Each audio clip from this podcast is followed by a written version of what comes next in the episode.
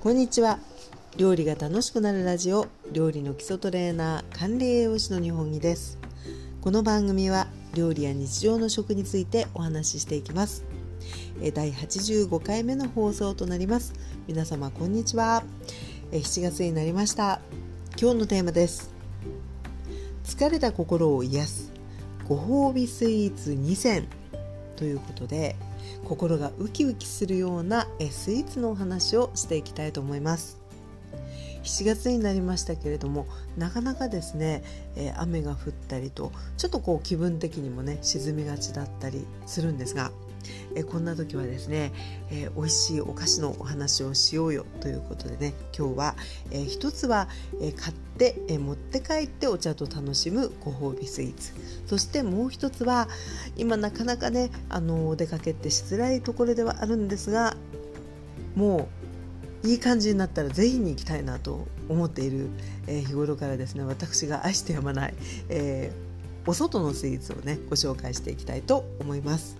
さあそれでは、えー、まず1つ目なんですけれども、えー、買って帰ってねお茶と一緒に心が豊かになるご褒美スイーツ。えー、私のね個人的なあのおすすめなんですけれども、え、これはですねリンツチョコレート。リンツのリンドールというねチョコレートです。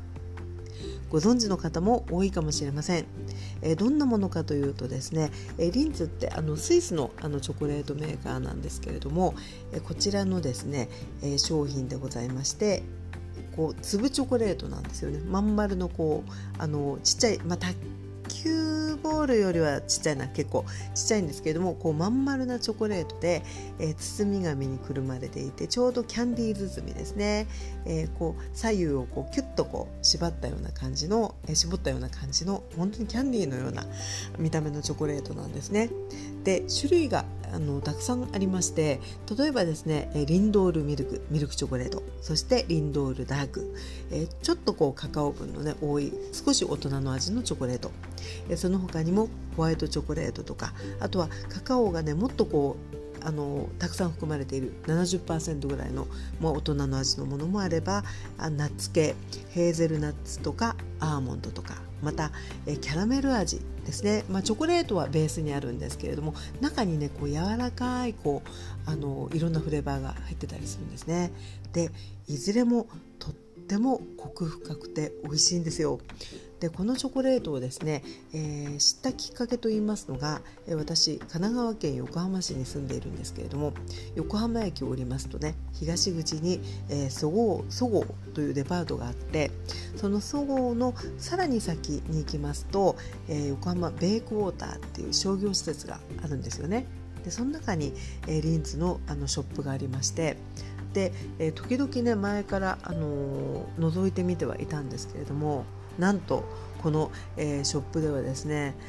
もうね2019年ぐらいまで本当にねコロナになる前までっていうのはあの多分ね時間限定だと思うんですけど行くとね時々運がいいとあのサンプリングをしてるんですよ。ご試食を出してるんですね。でこのご試食がこのリンドール一粒をねいただけるという。あのお店の前であのスタッフさんショップのねあの店員さんがいらっしゃってであの中見てってくださいって言いながらあの、ね、一粒ずつねチョコレートくださるんですね。でそれをね初めていただいた時にあの見た目すごく大きくはないんですけどやっぱりねとってもこう満足感。コクがこう深くてミルキーであこれはなんか一粒ですごく満足できちゃう美味しいチョコレートだと思いましてね。でそこからあの時々自分用に買ったりとかあとは、えー、もう種類をねこう自分で選んで袋に入れて量り売りで売ってくれるのであのちょっとしたね手土産なんかにしてもとても喜ばれるということでね、えー、もうあの好きなチョコレートということで買ってきたわけですね。で、えー、このチョコレートですね、えー、お値段の方があの量り売りなんですけれどもだいたい1粒がね100円ぐらいになるんですよ。だからあのこうご褒美スイーツとは言いながらも本当にね、えー、1粒でしっかり美味しいのであの結構あのお財布に優しく心が豊かになれるでチョコレートなので、まあ、合うねあのお茶類っていうのは、まあ、コーヒーも合いますしあとはね、まあ、濃いめの緑茶なんかもね結構合うんですけれども、まあ、買って帰りまして本当にねこう一粒ずつあのどれにしようかなって言いながらですねで美味しいお茶とねもうほっこりするっていうのもねなかなか素敵なんですねなのでチョコレート気分っていう時はあの買って帰って、えー、いただいたりしています。さあそして、えー、もう一つのご褒美スイーツ個人的なおすすめなんですけれども、えー、もう一つはですねあの外に食べに行くタイプですね。お店に行って、えー、いただくタイプなんですけれども、えこちらがですねこれはね結構あの地域限定といいますかもうご存知ない方本当にご存知ないかもしれないんですけれども果実園っていうねお店なんですね。ご存知の方いらっしゃるでしょうか、えー、東京駅にありますし、えーまあ、私のあの住まいの近所ですと比較的みなとみらいにねあの一軒あるんですね。でその他に、えー、目黒にあったりあとはあの渋谷の光栄に入ってたりとかですね池袋にも多分あったと思うんですけれどもそんな感じで、えー、何店舗かあるんですね。で果実園という名前の通りフルーツパーラーでございまして、まあ、何を食べてもですねフルーツがこうたっぷりふんだんに乗せていただけるということであの非常にもうこの状態がねこう本当に晴れてもうウキウキしながらね外に出かけられる環境になったら本当に真っ先に行きたいっていうねそんな風に思っているお店でございます。で特にあの私が好きなのは東京駅にありますね東京店っていうのがねあの出会いの場所でもあったんですけれどもとっても好きなお店でございます。で東京駅の中にあって、まあ、はっきり言っちゃうとすごく綺麗なお店ではない。あの、まあ、あの清潔感はあるけど古いんですよ。なので何ていうのかな。多分ね、まあ、デートとかする人もいるかもしれないですけど結構あの私のように食べたいから1人で行くぞっていう方も結構行かれるようなあのお店なんですね。で、えー、最初に行くきっかけになりましたのが、えー、数年前。えー、もう姉がね私いるんですけれどもあの丸の内の近辺にあの勤め先があってで私があの東京に行く時に、まあ、時間が合えばねあのご飯食べに行きましょうっていうことで何か一緒に食べるってことをしてたんですがその時ちょうど、えーケーキ教室がねあの目前にありまして。でケーキのこうデザインだったりとかあとは来てくれる生徒さんたちがどういう感じだったらワクワクするのかなっていうことでちょっとね巷のケーキっていうものをねあのリサーチしようみたいなことでできればこうフルーツ中心のお店に行きたいなと思って、えー、調べたところこの、えー、もう本当に東京駅の本当に東京のど真ん中にある、え果実園が見つかったわけなんですね。で、えー、大体ね行ったことのある方はご存知かと思うんですけど今ねど今も多分混んでるとは思うんですが結構ね行列ができてるんですいつ行っても。であのどんな時間に行ってもね割と行列があのできてるんですけれどもあの入りますとですねまず入り口のところにあのショーケースがあってでケーキがね数種類並んでるんですねフルーツ中心の。それがもう1個あたりがねとてもこう大きいもうフルーツがぎっしり入ってるようなもう買って帰るだけでもワクワクしそうなそういうケーキがね数種類並んでるんですね。でも行ったんだからせっかくだから中でいただこうということで入りましたところもうフルーツフルーツがもうどんなメニューにもどっさり乗っている。ねまあえー、フルーツパーラーなんで一番イメージしやすいところでは、えー、パフェですねでこれはあのフルーツがミックスで、えー、乗ってるものもあれば、えー、季節のフルーツ本当にとちおとめだけとかですねマンゴーだけとかあとは、えー、もうあのブドウだけとかですねそんな感じで季節のフルーツだけのこう単品勝負タイプっていうのもあるんですよね。で、えー、その他にも、えー、いろいろメニューがあるんですけれどもその時にいただいたのがパンケーキだったんですよ。でパンケーキもですねもうあの皿盛りで、えパンケーキがあってでこれでもかっていうぐらいねフルーツが乗ってたんですねであの夕飯を食べた後であってもさほど重すぎないぐらいのあのパンケーキ自体のボリュームがあってでもとにかくねフルーツ中心だったんですねでその1回目に行った時のそのフルーツのこう量のインパクトとあとは食べた時のちょうどいい売れ具合。あもう何種類もこんなちょうどいい売れ具合で甘いフルーツがこれでもかと乗っているっていうところでねもう結構感動を私しましてしかも東京のど真ん中で。なのであこれはもうまたぜひ来たいぞと思ってですねあのそれ以来ちょっとこう憧れスイーツあの行って本当に時間とかが合えばねあの並んで入りたい。そんなお店になりました。